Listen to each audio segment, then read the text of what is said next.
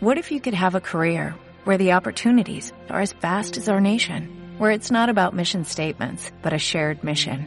At U.S. Customs and Border Protection, we go beyond to protect more than borders, from ship to shore, air to ground, cities to local communities. CBP agents and officers are keeping people safe.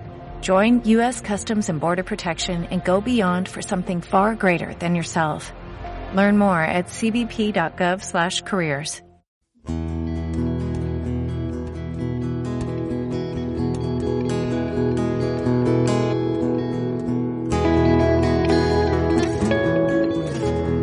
Hola a todos y todas, bienvenidos a Encuentros con Lu. Hoy también es un episodio internacional y casualmente me acompaña una persona en la distancia, me acompaña desde Querétaro, México, una persona muy especial que conocí en mi viaje. Y hoy vamos a estar hablando del feminismo llevado a la práctica, pero abordándolo desde tres temáticas diferentes. Una, cómo vivimos un proceso de deconstrucción que va más allá de la teoría, cómo empieza esta misma deconstrucción y cómo se vive eh, mandando al carajo un poco el mito del amor romántico, saliéndose un poco del sistema económico que de alguna manera también nos oprime, como el patriarcado, y partiendo del aborto, pero del aborto desde unas condiciones más dignas, muy diferente pues a la realidad colombiana. Pues la idea es hacer como un paralelo. Pero bueno, antes que nada quiero saludar a Carla. ¿Cómo estás? Muy bien, Luisa. ¿Y tú? Qué gusto estar aquí contigo. Muy feliz de tenerte acá. Ya yo tenía la perorata desde el año pasado que nos conocimos. Voy a hacer un podcast, voy a hacer un podcast y sabía que una de las, de las primeras personas serías tú. Sucede que un día estaba bien aburrida de la vida, entusada. Eh, la tusa es como estar agüitado, creo que sería como en términos mexicanos, como triste. Sí, sí, es agüitado. Así es. y yo estaba muy triste. Ese día habíamos hecho un trabajo en grupo y es muy chistoso que uno se convierte como embajador de su país y empezábamos a hablar de las diferentes problemáticas y nos tocó un tema que realmente no nos gustó, que fue el capital social desde la investigación cualitativa. Y ese día iba saliendo toda aburrida cuando pues Carla como que esto me vio ahí toda agüitada, toda llevada y me invitó a su casa y me dijo, no, pues vamos, y ahí está pues mi pareja, y compartimos, y tomamos unas chelas, y no sé qué, y pues ahí empezó todo. Ahí como que empezamos una amistad que me llevó a ir a terapia, que es una de las cosas como más importantes, gracias a, a esta sugerencia de Carla, a intercambiar experiencias, a ver que teníamos muchas cosas en común, pues ella me contactó con Iris, un saludo para Iris si está escuchando este podcast, que pues sería la persona que me haría terapia y me ayudaría muchísimo en ese proceso que estaba viviendo y que de alguna manera también es como la razón del podcast. Sí, claro, por supuesto. Creo que fue la primera vez que usaste el, transporte público aquí en Querétaro, ¿verdad? Ah, sí, fue la primera vez este que me subí a un camión.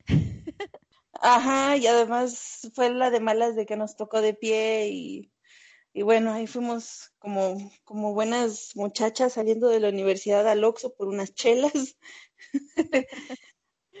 para venir a compartir aquí este música colombiana que nunca jamás nadie me había enseñado y estábamos muy emocionadas. Sí, ellos me estaban mostrando banda y cumbia y yo les estaba compartiendo salsa, eh, sonidos del Pacífico y vallenato femenino. Ah, eso estuvo increíble. Todavía me acuerdo y así siento como bonito del, del de este, del grupito de vallenato que nos, que nos mostraste.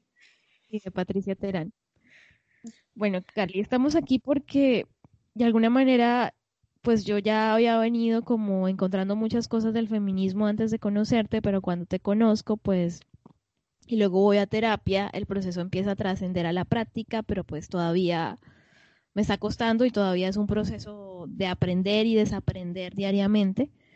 Pero en tu caso ya llevas pues varios pasos adelante en este proceso de construcción. Y quisiera saber cómo empieza esto, cómo llega el feminismo a tu vida, cómo empiezas a deconstruirte desde lo teórico a lo cotidiano, porque el feminismo no es echarse tres libros de Simón de Beauvoir, de Judith Butler, sino también llevarlo a la práctica. Pues sí, ¿cómo comencé? Pues yo creo que eh, sin saberlo desde muy chica, eh, mi papá tuvo una influencia muy grande en la deconstrucción de mi género, como en cuestionar los roles que, que eran impuestos por género, ¿no? Por ejemplo, cuando yo era muy chica, yo quería una Barbie de regalo, ¿no? En mi día de cumpleaños y mi papá, pues con este afán de romper paradigmas, o sea, no creo que lo haya hecho como para romper el paradigma del género per se, pero en general le gusta romper paradigmas. Este, en vez de una Barbie, me trajo un dinosaurio de Jurassic Park, este, que estaba de moda en ese entonces. Y este, de hecho, me trajeron dos, dos dinosaurios. Era un Triceratops y un, ¿cómo se dice? Un tiranosaurio Rex. Que este, que pues obviamente ninguna niña de mi edad, por la época, ¿verdad? Le iban a regalar, salvo porque yo vivía con, con pues, pues yo era hija de mi papá.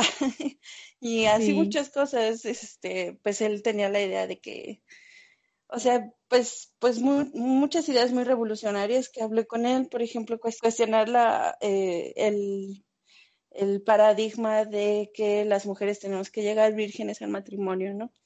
Y entonces con mi papá como hubo bastante plática así sin pelos en la lengua sobre pues qué es el sexo, cómo se disfruta, cómo se lleva una pues pues cómo se cómo se explora el deseo y así, o sea, yo estaba muy chica, muy muy, muy chica, tenía antes era menor de 10 años.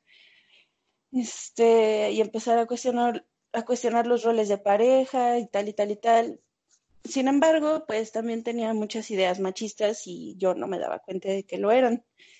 Entonces, pues ya, este, ya hasta la universidad, como terminando la universidad, que yo estudié eh, la licenciatura en estudios literarios con enfoque en literatura comparada. Yo, este, yo tenía una de mis mejores amigas eh, estaba súper clavada con el tema de feminismo, o sea, de repente ella empezó a estudiar ese tema y a relacionarlo con literatura. Y pues básicamente como compartíamos las clases y así, eh, pues ella a todo le metía la perspectiva feminista, ¿no? Y entonces estaba interesante porque era la única del grupo, no era un grupo muy grande, para serte honesta, pero era la que más estaba pujando por por incluir ese tema y siempre le daba ese twist. Y yo como, como muchas mujeres, como muchas personas, eh, empecé a cuestionar eso, ¿no? Como, ¿por qué feminismo y no igualismo, no? Es, es, una duda bien válida, pues, o sea, es que te surge cuando eres pues sí, criado En, en, un ambiente patriarcal y toda esta onda que, que ya sabemos que criticamos. Este, pues, pues así respondes, ¿no? Porque pues es, uno trae instalado el chip del, del discurso del sistema, entonces el sistema es el que cuestiona a través de ti, ¿no? ¿Por qué no igualismo y todas esas mamarras, de esas mamadas? Este, yo soy muy mal hablada, voy a decir mis groserías del centro de México. De hecho, de hecho somos más groseros en Colombia, en mi parecer. sí, bueno, puede ser. Este, pero no vayas a Veracruz. Allá el saludo es, hija de la chingada, ¿cómo estás? y es que, ay, me quieren mucho. Igual que los costeños de acá. y bueno, y ella, y ella estuvo así como, como, dice, cuchillito de palo, chingui jode, chingui jode, chingui jode con el, con el feminismo esto, feminismo lo otro, incluso vivimos juntas como roomies y ahí estábamos que esto y que lo otro, que esto y que lo otro. Y pues obviamente ella leyendo los mil libros y los textos y yo con mis prejuicios en una esquinita así de, mm, no, es lo mismo que machismo. Este... Eso me recuerda a la canción de Ricardo Arjona.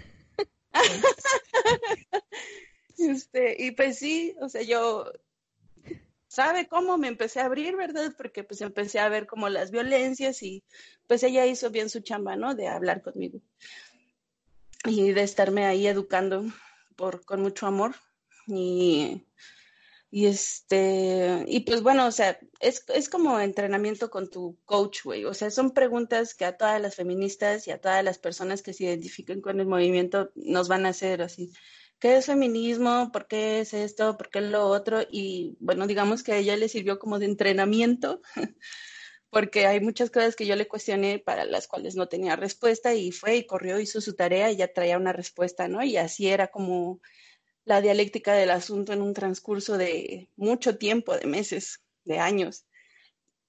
Llevaban continuos debates todo el tiempo. Sí, sí, o sea, porque además así crecí también como debatiendo y cuestionando todo, eh, también como eh, invitada por mi papá a cuestiona, cuestiona, cuestiona, ¿y por qué estás así? ¿Por qué estás ahí? Mi papá es ingeniero, ¿no? Y entonces este, le gusta saber cómo funcionan las cosas por dentro, ya sea como una cuestión social, ya sea una maquinaria. Entonces, pues ese pensamiento fue de las cosas más positivas que me dejó y pues es algo que yo sigo haciendo diario, ¿no? Entonces me viene muy bien el tema feminista porque pues es cuestionarlo absolutamente todo.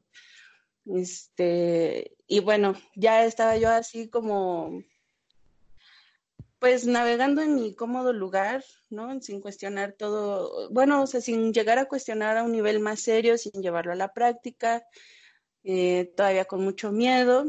Y mm, a los 25 tuve una ruptura amorosa muy importante, que fue como la cereza del pastel de mi depresión, que fue lo que me llevó a terapia. Y en el transcurso de la terapia, pues yo con mis pobres herramientas de la adolescencia, que fueron muy buenas, a lo mejor ahora me parecen pobres, pero hasta hace poco estaba haciendo yo como una retrospectiva sobre mi mundo interior, adolescente y así, y en realidad yo no estaba tan mal, digamos, como me pensaba hace unos meses, ¿no? Hace unos meses yo hacía una retrospectiva de mi vida adolescente y yo decía, ¿cómo pude hacer esto, no? Y yo toda dura. Juzgabas mucho a la Carla del pasado. Claro, claro que sí, porque pues, pues, eh, pues la sociedad no es como, ah, sí, y sobre todo con las mujeres, ¿no? Como el, el terreno del error es, es, es, muy, es muy angosto y si una El estándar es muy alto. Sí, sí, sí, sí, sí, y además pues tenemos que trabajar como el triple, el cuádruple para que se nos tome en cuenta, para que seamos unas personas vistas como inteligentes, que vale la pena escucharse, o etcétera, etcétera, ¿no? Entonces pues ese proceso se interioriza y ya está una, no, qué mal que hiciste esto, ¿no? ¿Por qué no tenías un premio Nobel a los 19? ¿No? Y, y pues bueno, o sea, en el transcurso de la terapia, bueno, retomando esa cuestión de la terapia, pues yo pues yo llegué a decir, no, mi, mi, filosofía de vida está basada en el existencialismo y tal y tal y tal. Y Iris, como, como la buena terapeuta que es, este, un día me dijo, pues ya es hora de que te encuentres algo más que creer y por lo cual luchar. Y yo así toda helada con, con esa declaración, dije, ay, ok, como qué, ¿no? Y dije, puta. ¿Y ahora qué? Sí, ¿y ahora qué? Ya es este sí ya estoy siendo medio anticapitalista, medio antisistema, pero no antisistema machista, ¿no? O sea, además, pues creces, bueno, una crece escuchando que, que, México es machista, México es machista, México es machista. Y luego me tocó salir por este, salir por la escuela a un congreso en Costa Rica y y me cayó también como un balde de abuelada ir a Costa Rica y descubrir mis, mis propias actitudes machistas hacia otras mujeres que, que, en Costa Rica no tenían, ¿sabes? Y quedar así como en evidencia con, en frente de todas las compañeras. Y fue como, ay, no puede ser que yo esté haciendo esto y, y, y el dolor de saber que yo estoy teniendo estos comportamientos, ¿no? Y ahí es cuando ya me cayó muchísimo más el 20 de lo machista que, que es mi país y lo machista que, que fue mi educación y todo lo, lo, que ocurre a mi alrededor. Bueno, eso fue como el acercamiento a grandes rasgos. Pero una, una actitud en específico que tuve, que, que me da mucha vergüenza, pero pues, pues es parte del aprendizaje, eh, fue que estando allá se me rompieron mis lentes, ¿no? Y estábamos de camino a una playa y yo necesitaba pegarlos con cinta y estábamos sentadas tres personas atrás en una camioneta. Eh, estaba, de cuenta, yo, una amiga y un amigo en la otra puerta. y yo necesitaba ponerle cinta y necesitaba que alguien me sostuviera la pata para poderle poner la cinta y así. Y entonces al, a la hora de pedir ayuda, me salté a mi amiga que estaba al lado, hombro con hombro conmigo, y le pedí ayuda al, al, al amigo hombre. Nada más porque es hombre. Entiendo, sí, sí, sí, eso nos pasa. Yo creo que desde lo cotidiano a todas, cuando no sé, tenemos que arreglar un bombillo, se despincha una llanta o bajar algo muy alto, no sé. Claro, o el típico que nos critica, ¿no? El cargar el garrafón. No sé si en Colombia hay garrafones de agua.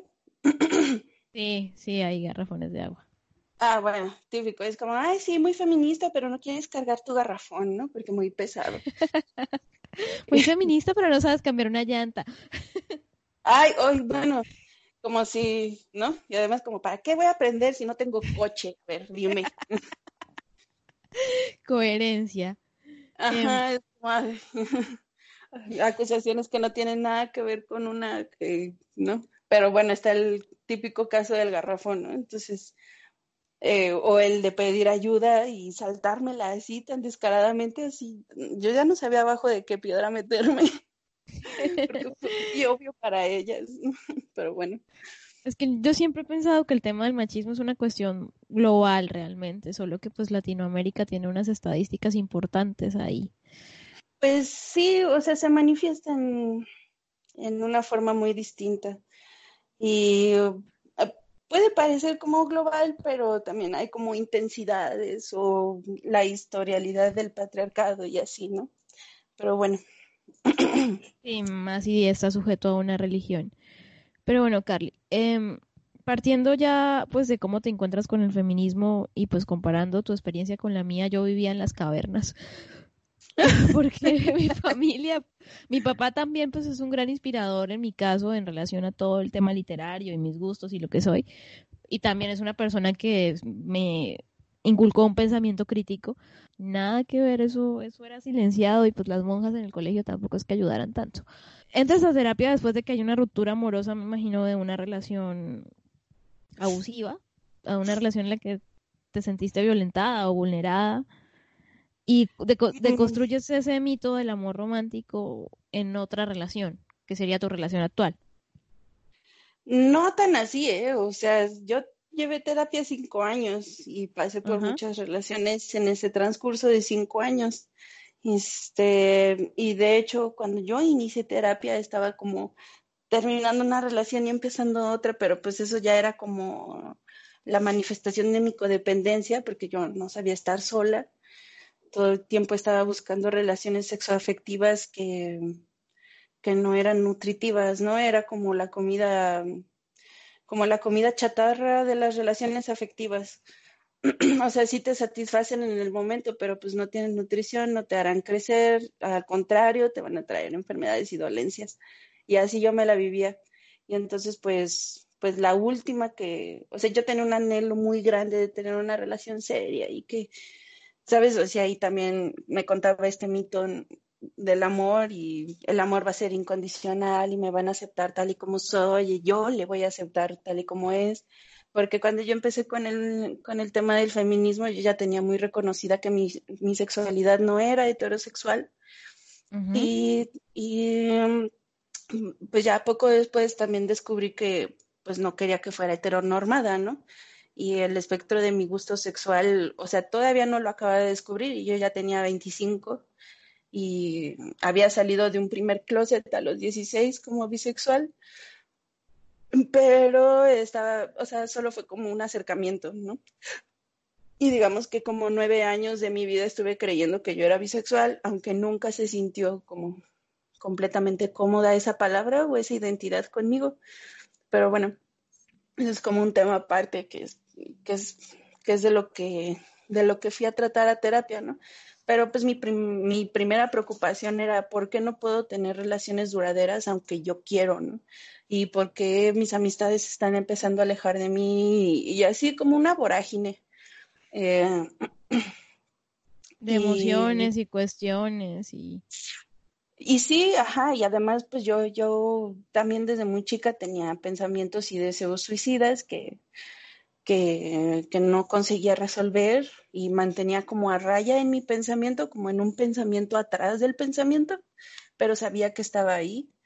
Y pues en ese momento, en esa ruptura, fue así como si se hubiera quebrado un vaso en mi cabeza y no supiera yo recoger los pedazos. Así como no puedo, no sé.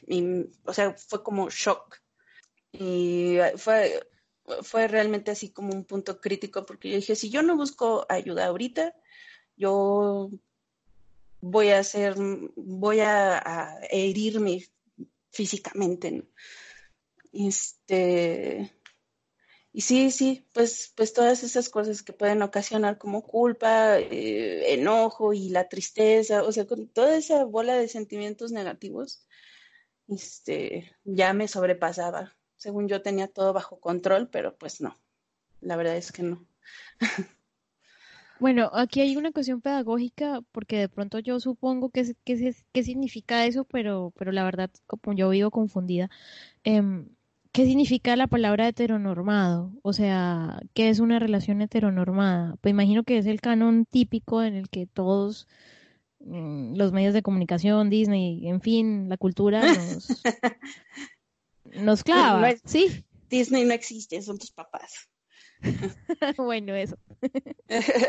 sí, pues, eh, pues heteronormado quiere decir que vas a regir tus relaciones, cualquier tipo de relación, no solo la relación amorosa, sino tu relación con el mundo, incluso tu relación contigo misma va a estar marcada por la por el principio de la diferencia, ¿no? O sea, si lo vemos así eh, etimológicamente, hetero, distinto, y norma, ¿no? Eh, eh, ¿Cuál es la diferencia? La básica diferencia es que tú y yo no somos iguales, solo, bueno, no tú, Luisa, ¿no? Sino el género contrario al tuyo no es igual, no es igual, por lo tanto van a tener comportamientos distintos y expectativas distintas y formas de desarrollarse distintas, ¿no? Este, pues siendo parte de la comunidad LGBTQ mm, es de las primeras cosas que te empiezas a cuestionar cuando tienes, por ejemplo, un acercamiento sexoafectivo con una, con una persona de tu mismo género, ¿no? Y, este, y dices, bueno, eh, ya sabemos la típica pregunta, ¿no? ¿Y cuál es el hombre? ¿Y cuál es la mujer? Ah, sí. Ajá, y entonces pues se empieza a chocar y empiezas a decir, bueno, ¿por qué nos tienen que concebir como distintas, no? Nada más porque somos pareja, no tenemos roles distintos.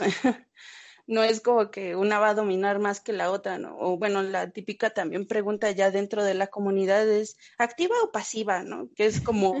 Qué horrible. Sí. sí, no, es, es la traducción este, heteronormada al, al mundo LGBT y pues cae muy mal, ¿no? Y dices, bueno, pero como hombre, o sea, más si no tenía nada de lógica para mí, porque además, o sea, bueno, para, para añadirle al, al, pastel de identidad que soy, pues el año pasado me, me llevé un proceso de diagnóstico y resulta que tengo Asperger, soy una persona Asperger. Entonces, pues eso es para mí un superpoder porque me da el superpoder de pensar las cosas con lógica o de verlas de una forma un poco más fría. Y me cuesta menos trabajo entender, eh, pues, ¿cómo decirlo? Entender los paradigmas diarios que se construyen, ¿no? Porque todo eso lo paso por la lógica. Se supone que, que como persona Asperger no, no eh, ¿cómo se llama esta parte de la personalidad? No tenemos, ¿cómo me dijo la, terapeuta? Ay, ya se me olvidó como instinto. Racionalidad, de instinto. Em, para poderlo entender, ¿no? No es así. O sea, toda mm". situación va por un pensamiento lógico para poder, ¿sí? Ajá, sí, exactamente. No es como intuición, intuición, eso, esa es la palabra, ¿no? Como carecer de intuición. ok. Ajá, como de una forma más natural, ¿no? Como cuando dices, mm, siento que esta persona tal, ¿no? Pero no, o sea, lo estás como sintiendo, entre comillas, no lo estás pasando por la lógica. Yo creo que yo estoy en una etapa no sé cómo, no sé cómo comparar o poner las dos experiencias en analogía, pero sí como me cuestiono mucho eso de por qué quiero tener una relación duradera, pero por qué no duran. Y pues me gustaría más de que hablaras un poco de tu relación actual y de cómo en lo cotidiano te liberas de, de construyes, es el verbo, de construyes todos esas esos temas de roles. Sí, bueno, o sea, per se la heteronorma no es dañina, ¿sabes? O sea, de hecho, eh, a la palabra, o sea, bueno, al concepto se le puede eh, intercalar el hetero por trans, por lesbo, por gay, por homo, ¿sabes? O sea, hay una lesbo norma, hay una trans norma y so on and so on, así, etcétera, etcétera, ¿verdad? O sea, que, que es como particular de cada identidad, pero per se no es, no es dañina. Lo que es dañino es que no hagas una reflexión profunda sobre lo que tú quieres y lo que tú esperas y lo que te hace sentir cómoda o qué es lo que tú necesitas, ¿verdad? O sea, son como muchas, mm, como muchas clasificaciones, ¿no? O sea, lo, lo, que eres, lo que sientes, lo que necesitas, lo que esperas, etc., etc., etc. Y ya, o sea, pues si tú en tu vida encuentras que la heteronorma te funciona de maravilla y, y tal, pues chido, o sea, adelante, no es que no es que se quiera imponer ningún tipo de norma a nadie, o sea, la norma una la forja, ¿sabes? Sí, pues si nos ponemos en un momento a pensarlo, a reflexionarlo todo y a dialogarlo y a expresarlo dentro de una relación, sí, pero si no la forjamos, la llevamos inconsciente. Sí, sí, claro que sí, porque pues el empuje de la cultura es fuerte, ¿no? Y cuando estás desorientada eh, sentimentalmente, pues pues estás susceptible de recibir consejos y llevarlos a cabo y, darte cuenta de que eso no era lo que necesitabas, ¿no? Es mucho como, algunas cosas son prueba y error, algunas cosas son como, como de simplemente leer, güey. O sea, puede ser como leer una novela, leer cuentos, leer diferentes perspectivas de la misma situación. Y pues, pues como yo estudié literatura y la amo con todo el alma, he encontrado en el espacio de la literatura que puedo vivir a través de los personajes o a través de, una historia, de un, de un, relato y tal, y no, y saber que yo no quiero estar en esa situación, ¿no? Y digamos que el aprendizaje de los personajes es mi, propia mi, mi propio aprendizaje, ¿no? Entonces, pues te ahorras milenios y milenios de, de años en experiencia solo leyendo. Dime un personaje con el que hayas tenido esa, esa experiencia o ese, ese aprendizaje? Pues, por ejemplo, en mi adolescencia leí La insoportable eh, levedad del ser de Milán Kundera y ahí hay cuatro personajes que me, que me llamaban mucho la atención, dos femeninos y dos masculinos. El protagonista, Tomás, eh, su pareja, Teresa. Sí, me acuerdo, de Teresa. Ajá. Y paralelo estaba Sabina y Franz.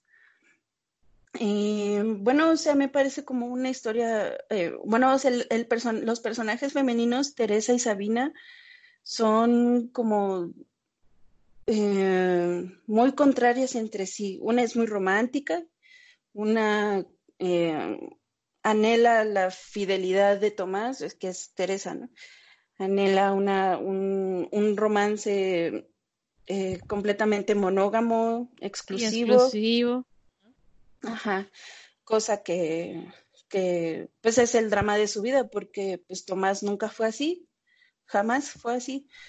Y por otro lado, Sabina, que no quería ningún tipo de, de, relación duradera, no quería casarse, no quería vivir con nadie, no quería hijos, de hecho se va del país, o sea que es súper desapegada, cosa que, eh, spoiler alert, no, no ocurre con Teresa, que incluso Teresa vive en el extranjero y se siente tan desolada que prefiere regresar a la República Checa, que bueno, que todavía estaba en proceso de ser república, eh, regresa a Checoslovaquia y con todo que le van a retirar el pasaporte y que jamás va a volver a poder salir del país, se queda, ¿no? Entonces, durante muchos años estuve obsesionada con esas dos figuras que se contraponían. Pero pues obviamente todavía no cuestionaba la, eh, la cosa de que pues era un autor hombre, ¿no? Eso en mi adolescencia como hasta los 21, digamos. Y después algún otro personaje, por ejemplo, eh, de la novela gráfica de Persepolis, eh, sí. Marjan Satrapi a mí también me presentó como o sea, ver la película, porque primero conocí la película, ver la película a mí me, también me revolucionó la cabeza porque pues era la visión de una mujer sobre su propia vida. Y pues, por ejemplo, en, este, en la cronología de, de, eventos, cuando ella es niña, es, fan de Bruce Lee y le encanta el karate y, quiere ser profeta y todas esas cosas que generalmente de este lado del mundo vemos como actividades relacionadas o que son papeles típicamente masculinos, ¿no? Y pues me sentí identificada con esa niña porque pues yo era igual. o sea, sí tenía como, o sea, mi, mi personalidad siempre ha sido como bastante escindida, he sido muy femenina, he sido muy masculina y es como, mi expresión de género es algo que fluye mucho, mucho, mucho, mucho. A mí me pasó pero con Alejandra Pizarnit, pero más en un punto de no quiero terminar como Alejandra. Sí, más, más enfocado desde la salud mental propiamente. O sea, una mujer con un talento maravilloso, me identificaba con todos sus versos, o sea, me sentía mal y leer a Pizarnita era como leer un, un libro mágico porque como me sentía, ella tenía las palabras. Pero no, dije que si no buscaba ayuda o no autorreflexionaba, iba a terminar como Alejandra. Pues no, sí tenía pensamientos suicidas, pero no, no llegué a autolesionarme ni nada de eso, pero pero sí era como, no voy a terminar como Alejandra. Y de hecho, cuando empiezo a leer toda la obra completa de Alejandra, es como, pero ¿por qué decidiste? O sea, era como un reclamo con ella de como que ¿por qué decidiste suicidarte si pudiste escribir más cosas maravillosas? Así pasa, así me pasó con esta, eh, la autora de La campana de cristal, con, ay, Dios bendito, su nombre es muy, muy característico, déjame, me acuerdo. Le preguntamos a a Google espera. Así es. Silvia Plath. Ah, esa es otra poeta.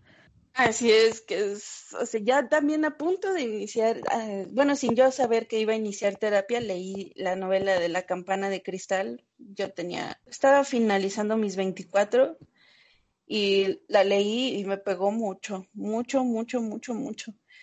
Y este, y de hecho, o sea, por ejemplo, el arte de eh, Alejandra Pizarnik era algo que yo evitaba a conciencia.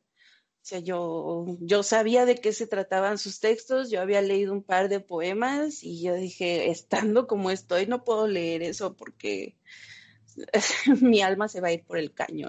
Lo que queda de mi alma se va a ir por el caño. Sí, para mí es como una etapa muy importante de mi vida, pero no la volvería a leer tampoco. Digo, ahora ya la, ya la podría leer y la podría disfrutar muchísimo más que en ese entonces, porque además como mi amiga, la que me presentó el feminismo, también estaba súper obsesionada con Alejandra Pizarnik y yo dije, no, no podemos ser dos aquí locas. Tiene que haber alguien que le da alegría a esto. Em, que le traiga alegría un poco a este ser mujer. Bueno, Carla, en mi conocimiento de lo, del último año, que pues una de las personas con las que más compartí estando en México fue contigo, em, tú estabas trabajando en un call center y de repente como que tomas una decisión. Esto, bueno, eh, también estuviste en un podcast de la olla de presión con Yare. Ah, hablabas de... Sí, la olla express. Y hablabas de la de metáfora de la olla de presión, pero entonces, ¿en qué ese momento en el que tomas la decisión de ya no más, por diferentes situaciones que viviste en ese trabajo, de tomar ahora la decisión, ya más o menos cuánto tiempo llevas como, digamos, bueno, emprendiéndose qué hacer desde reciente, pero pues quedándote en casa, haciéndote cargo de tus hijos gatunos y perrunos. Pues fíjate, ya tiene seis meses. Yo renuncié un 2 o 3 de septiembre. Y este, y pues sí, era, era un trabajo como lleno de presiones que pues, es soporte técnico, o sea, yo voy a recalcar que estudié literatura, pero, eh, mm, o sea, no se me complica la cuestión de, de, la computación o del soporte técnico, aunque eh, realmente no es algo que yo haya estudiado a profundidad, digamos que, bueno, ahí también uso como la lógica y pues se podría hablar de un cierto instinto, como decir, pues esto tiene una solución así, ya sea, y, y aprender a pensar en eso, ¿no? Y pues sí, fue muy desgastante y fue muy, la presión muy alta porque em, eran, era, para empezar, en una tercera lengua, en portugués. Ajá, y aunque yo ya tenía experiencia de tratar con personas, bueno, o sea, con otros clientes, clientas por teléfono, con gente de Brasil, eh, no era para resolver problemas tan serios como los que me tocaban. Eh, y entonces es pues aprender la cultura de Brasil, cómo resuelven ellos y ellas los problemas y, y lidiar con el ambiente laboral, que, que el ambiente laboral en esa empresa en específico es muy, muy dañino para las mujeres.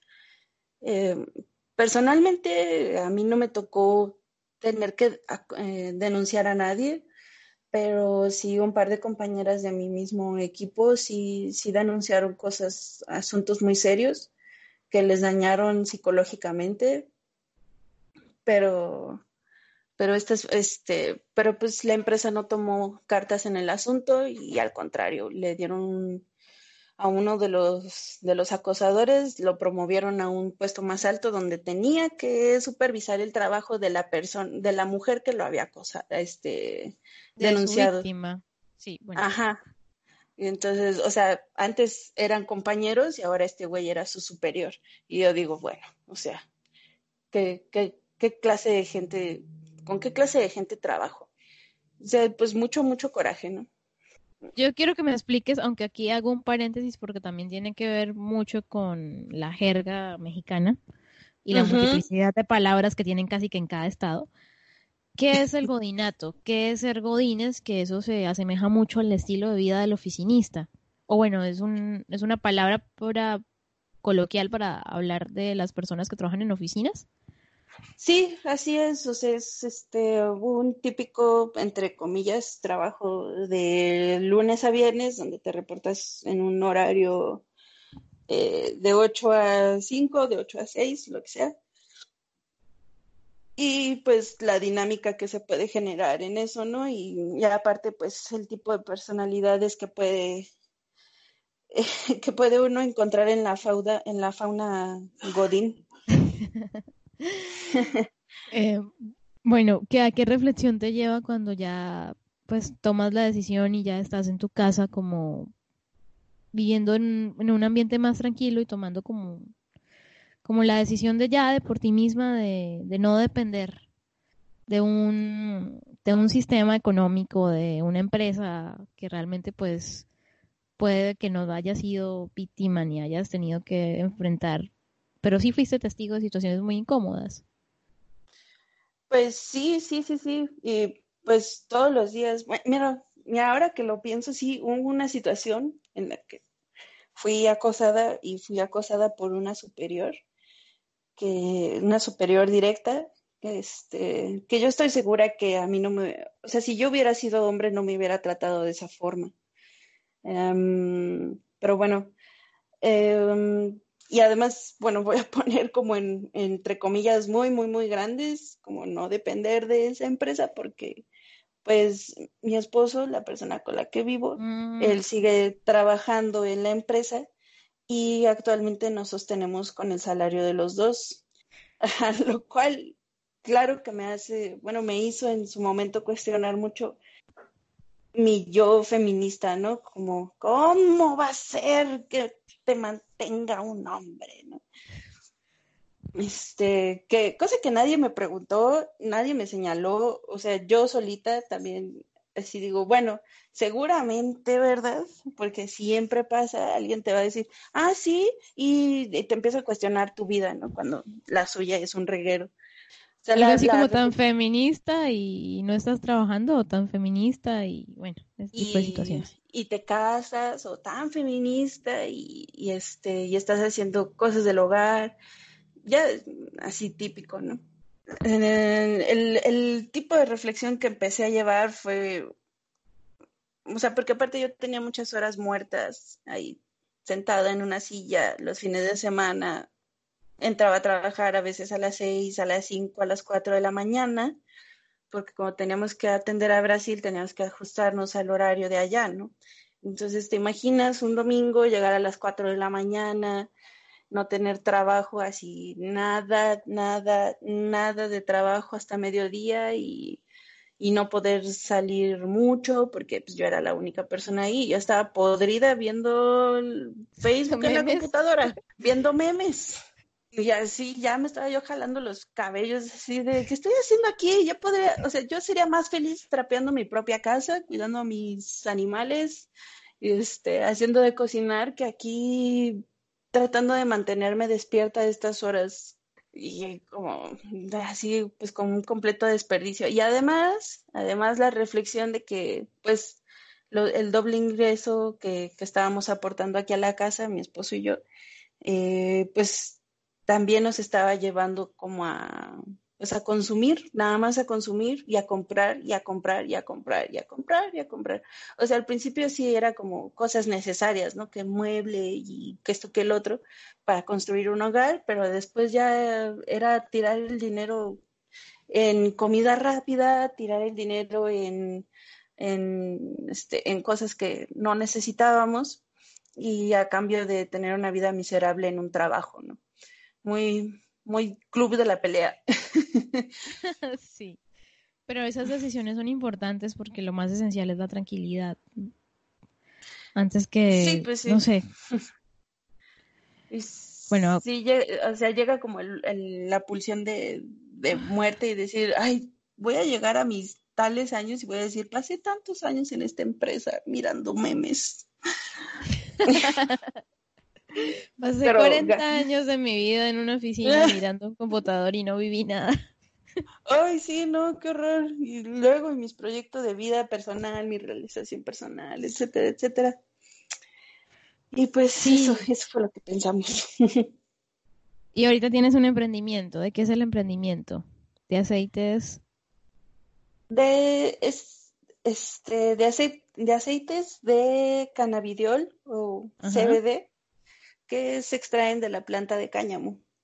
Eh, nosotros tenemos aceite, o sea, ese aceite se usa de forma terapéutica para resolver o aliviar un sinfín de, de, padecimientos, desde dolor crónico hasta autismo, depresión, fibromialgia, eh, artritis, etcétera, etcétera. Entonces, este, eh, ahorita estamos casi que vendiendo a personas cercanas. Y este y como está latente la cuestión de la legalización y regulación de la de la cannabis aquí en México. Con usos terapéuticos o en general en general lúdicos terapéuticos etcétera. Este, pues ya ya estamos viendo que, está muy grande el pastel, como dice, como dice una, de mis amistades, pues el pastel de la marihuana es un pastel muy grande y, no puede ser que, que unas cuantas personas empresarias se vayan a quedar con, con todos los pedazos, ¿no? Y bueno, o sea, esto nace porque, porque soy usuaria de cannabis lúdico y además eh, pues empecé a hacer también una reflexión sobre por qué me gustaba tanto la mota y por qué, por qué funcionaba yo tan bien cuando estaba pacheca. Y ya, eso fue después de mi diagnóstico de Asperger y pues resulta que el CBD se usa para tratar eh, personas con autismo, que para quienes no lo sepan, el Asperger es, un, este, es parte del espectro autista eh, y pues es lo que me ayuda a a sentir, es más fácil que yo sienta empatía bajo los efectos de, del CBD o de, o de la mota per se. Es más fácil que, que yo ordene mi pensamiento, que, que no me altere por, pendejadas, porque pues, a veces las personas Asperger podemos ser un poco obsesivo-compulsivas y, y, y, la mota lo alivia, lo alivia mucho. Entonces, este, pues yo ya también empezándome a tomar más en serio la cuestión de fumar, eh, fue que descubrimos pues, pues el mundo del CBD y decidimos invertir un poquito que acá en México es muchísimo más fácil, muchísimo más este, accesible eh, en, la, la, cuestión del CBD y la cuestión de la mota más o menos. Como ya está, como ya es tan inminente la legalización, ya casi que, que puedes conseguir mota con con cualquier persona que te puedes cruzar en el trabajo o con cualquier persona que puedes ver en la calle, todo el mundo sabe dónde conseguirla, este, etcétera, etcétera. Pero bueno, el uso terapéutico, pues, pues ha tenido muchos beneficios para mi vida personal, para mi familia, para mis amistades.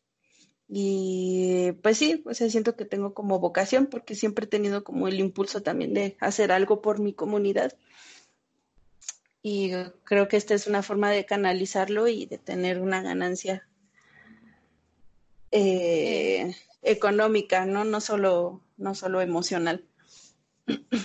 Me hacías pensar ahorita mientras hablas que, mientras hablabas que por lo menos en Holanda hay marihuanerías como panaderías. Como bueno, Sí, como que probablemente cuando se llegue a una legalización como tal, por lo menos el uso de la marihuana con fines lúdicos o terapéuticos, podrían darse ese tipo de negocios. Pero pues yo vuelvo e insisto, Colombia estamos en las cavernas. sí. Acá es demasiado misterioso y eso por el estigma tan fuerte que tenemos por el tema de la droga y demás. Sí, sí, sí entiendo. sí, sí, es, es como que le agradezco mucho a J Balvin, ya que no asocien a Colombia con Pablo Escobar, sino con J Balvin, entonces. Pues eh, más avanzando. Carly, eh, bueno, un tema también para desde tu experiencia es el aborto. Antes de, de contar tu experiencia y de pues la legalización en México, hacemos como la diferencia que México es un, un, país federalista, es decir, que cada estado tiene autonomía en su legislación, mientras que Colombia es un país centralista. En Colombia el debate del aborto empezó a tener auge y a convertirse en un tema en la agenda pública que pues ha generado multiplicidad de posiciones, de también de peleas en redes sociales, que ha fortalecido el movimiento feminista acá en Colombia, como también ha fortalecido el movimiento pro vida, eh, pues auspiciado por la Iglesia Católica, por supuesto, y por la ultraderecha colombiana. Nosotros tenemos tres causales en la, para que una mujer pueda abortar. Este, cuando existe riesgo de la salud física y mental de la mujer, sería la primera. La segunda, cuando exista una grave malformación de, del feto, en lo que pues hace imposible su vida después del parto o si el feto viene con una enfermedad terminal que pues afecta su calidad de vida. Y el tercer caso que es en caso de violación o transferencia de óvulo fecundado o inseminación artificial no consentida. Eso para el caso colombiano. Solo que en Colombia em, tenemos una institución que se llama Profamilia, que ha sido prácticamente la que nos ha educado sexualmente o sea, es como yo no supe de métodos anticonceptivos hasta que me asomé allá a la clínica que me explicaran porque cero en la escuela, cero mi familia. Y últimamente muchas mujeres en Colombia han abortado pues alegando pues el riesgo de su salud mental, lo cual está totalmente permitido y porque Colombia ha sido un país de abortos clandestinos. Una vez leía en un diario de acá mujeres que pues se metían hierbas o mujeres que que se, se tomaban a esas pastillas, pero se las tomaban sin, como sin la, sin seguir las instrucciones previamente. Em, o iban a clínicas, pero clínicas con unas condiciones de higiene que ponían muy en riesgo su salud. En Colombia era más fácil abortar para una mujer de la clase alta que puede convencer a un cirujano o que puede pasar cierta cantidad de dinero para que le hagan un aborto. De hecho, hay una actriz, nuestra gaviota colombiana, ustedes tienen la suya, Em, sí, pero esa es otra historia, porque nuestra gaviota sí es feminista. Em, Margarita Rosa de Francisco cuenta cómo fue abortar ella, pero cómo lo hizo abortar en su condición de actriz y en su condición de, de, pues, de una mujer con ciertas facilidades y privilegios económicos. En México, ¿cómo es la legalización del aborto, Carla? ¿Y cómo fue tu experiencia? Eh, bueno, eh, acá no es legal en todo el país. Hay estados en los que no solo no es legal, sino que está penalizado con la cárcel. Entonces, Inclusive si hay un aborto espontáneo, ¿no? Sí, bueno, no, si nos, si nos arrancamos de ahí, está, está terrible la situación. Nada más se me apachurra el corazón porque pues en realidad la interrupción del embarazo es un proceso sumamente sencillo, sumamente sencillo. Es, es hasta casi de risa lo sencillo que es. Em, tratándose de, un embarazo de pocas semanas, ¿no? Eh, aquí en México es eh, legal y despenalizado el aborto y la interrupción del embarazo en, la Ciudad de México y en el estado de Oaxaca recientemente. En, en la Ciudad de México ya tiene como 10 años que es legal y allá hay clínicas del Estado, clínicas públicas para la interrupción del embarazo y clínicas privadas. Eh, nosotros fuimos a una clínica privada y bueno, o sea, resumida la historia, eh, con mi actual esposo estábamos empezando la relación, empezamos a vivir juntos y y tuvimos relaciones sin protección, sin ningún tipo de protección y entonces quedé embarazada, quedamos embarazados y yo estaba muy resuelta. Esto fue hace casi dos años. Y yo pues ya, ya tenía como mis lecturas hechas, ya tenía mi, mi pensamiento orientado. Yo ya no tenía prejuicios, ni culpas, ni nada de eso. Entonces, pues en el momento en el que supe que estaba embarazada, yo sabía que no lo tenía, que no lo quería tener, no quería llevar a cabo un embarazo. Entonces, lo único que hicimos fue ir a la Ciudad de México, o sea, bueno, agendar una cita, ir a la página de la, de la clínica, que son súper accesibles.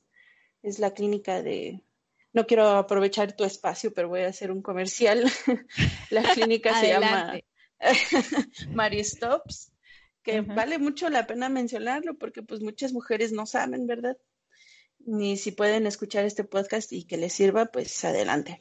Eh, nosotros nos metimos a la página de Maristops y la, o sea, la información viene súper clara, viene eh, sencilla, al grano, y te dice, este procedimiento consiste en esto, cuesta tanto, este otro, porque además hay una variedad de procedimientos. Ninguna, ninguna, y quiero que quede bien claro, ningún procedimiento es legrado. en ningún momento van a practicar un legrado. Lo que hacen es una aspiración manual. Puede, bueno, uno de los procedimientos es una aspiración manual y el otro procedimiento es con una pastilla de misoprostol. Y pues básicamente la pastilla es para cuando tienes poquitas semanas y te dan la pastilla, te dan tus instrucciones para, para tomarla y básicamente abortas en tu casa, interrumpes tu embarazo ahí, tienes un sangrado un poco fuerte y ya se desecha el producto. En mi caso fue una aspiración manual porque yo quería estar como bien, bien, bien, bien, bien segura de que ya no iba yo a tener un producto, que no iba a quedar algún tipo de residuo porque a veces eh, con la pastilla cuando ya son muchas semanas puede haber como un sangrado, pero no se lleva a cabo el, la interrupción con éxito. Y eh, en mi caso yo tenía cuatro semanas y medio de, embarazo.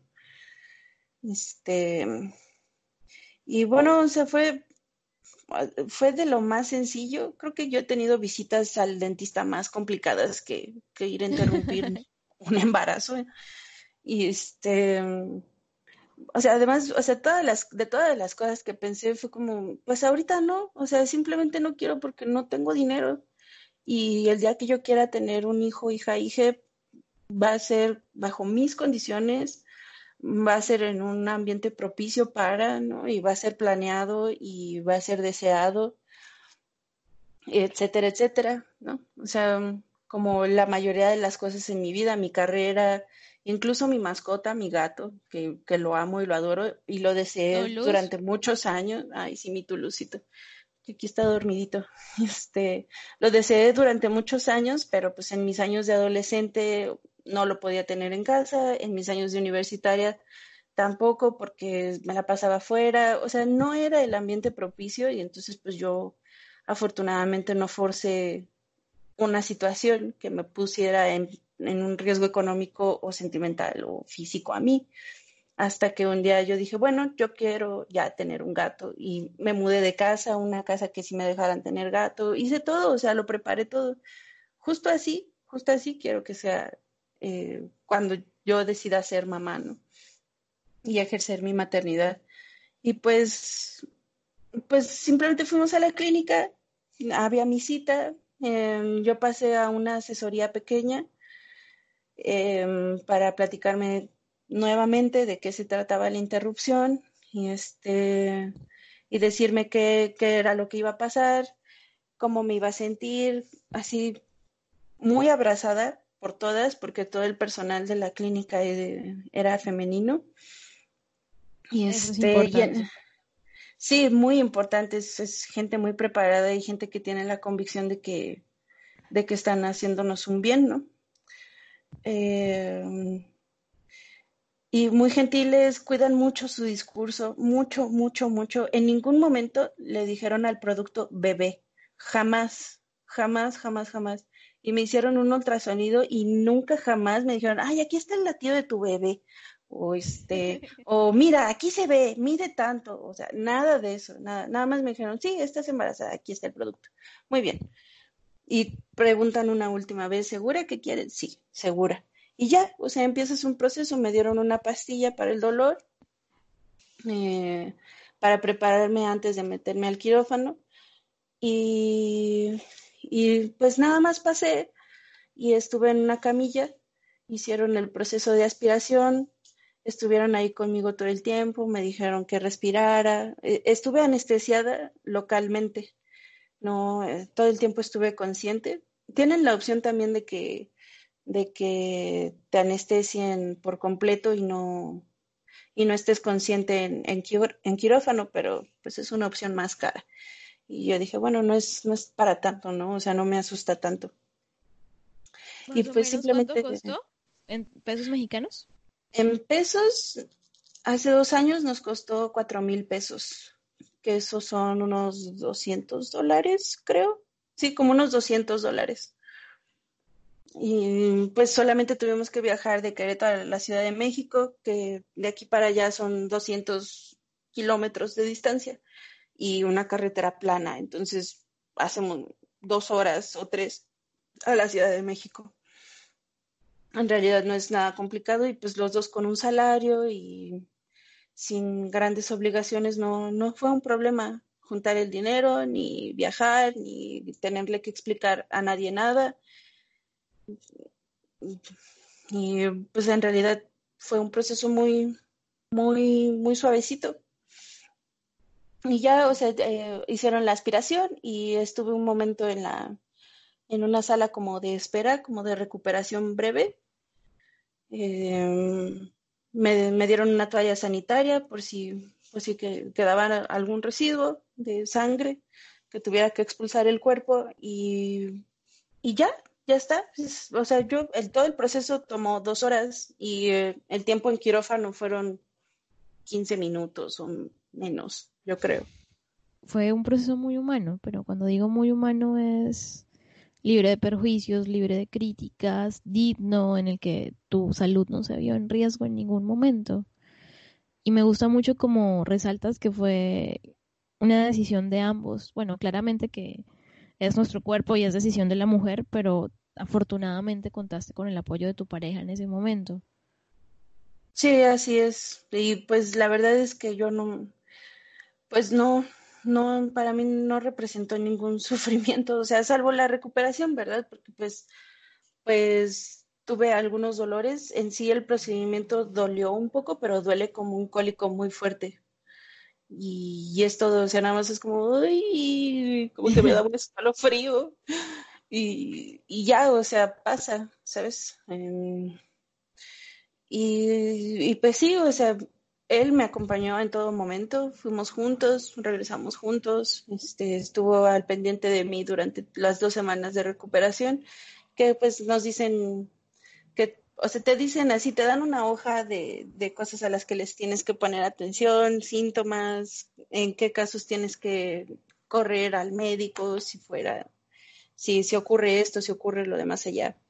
Y no cargar cosas muy pesadas, evitar agacharme, etcétera, etcétera.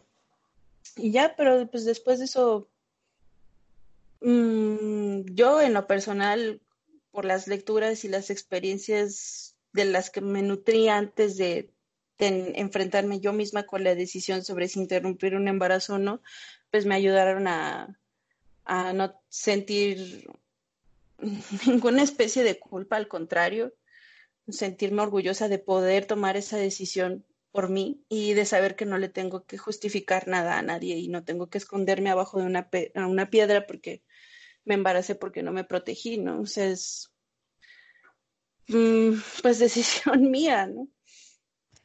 Pues es nuestro cuerpo. Yo también estoy totalmente de acuerdo en relación con el aborto y más conociendo los casos que pues, se han visto en el país, en mi país.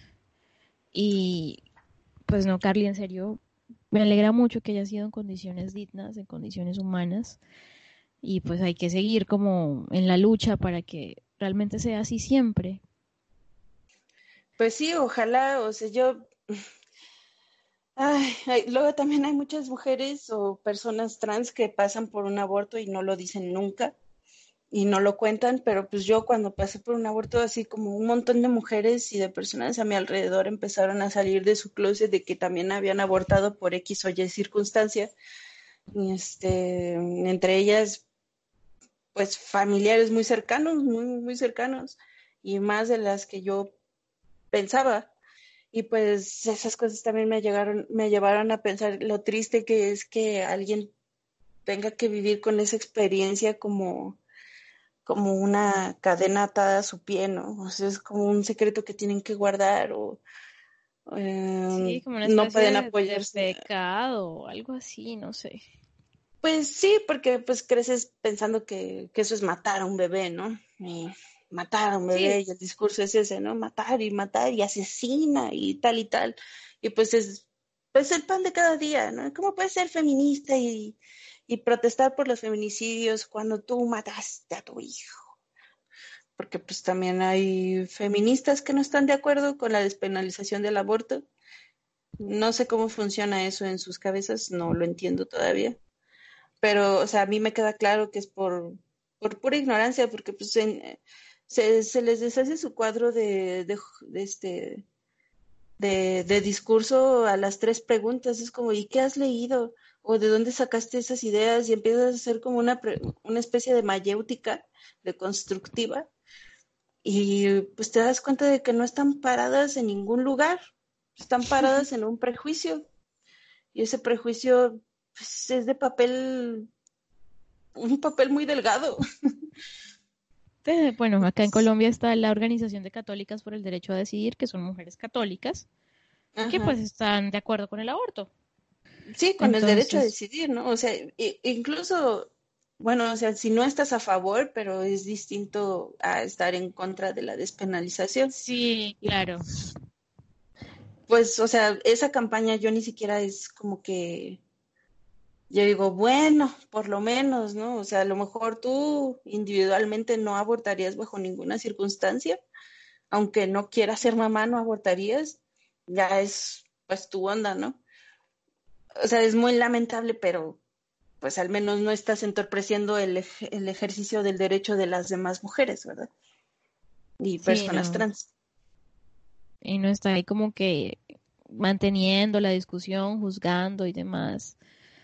Es que es muy difícil tener un debate responsable sobre este tema. Por lo menos conozco teóricas en mi país, tuiteras, influencers, que lo tienen desde posiciones muy coherentes pero cuando surge una, una noticia de estas en redes sociales y alguien manifiesta estar de acuerdo con el aborto, empiezan a insultar y empiezan a juzgar y empieza como a relucir ese machismo de para que abren las piernas, bla, bla, bla.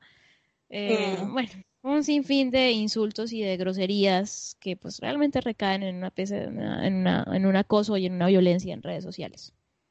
Sí, bueno, pues así como tip para las personas que nos escuchan, o sea, lo peor que puedes hacer es enojarte e indignarte ante esas acusaciones. Yo lo que hago es que soy más cínica. o porque no saben qué hacer con el cinismo de una, ¿no? Ah, puta, sí, güey, soy bien puta y me encanta abrirme de piernas y, así, así, así. ¿Y qué? ¿No? Y ahí así como que, ah, mm, ah", y ya, ¿qué, qué, van a decir? ¿No? Y, ay, asesina, uy, sí, disfruté tanto ser la Sweeney Todd del, este, de mi familia. de mi familia, ¿no? Ah, voy a hacer país, ¿no? es, pues ya, un buen consejo.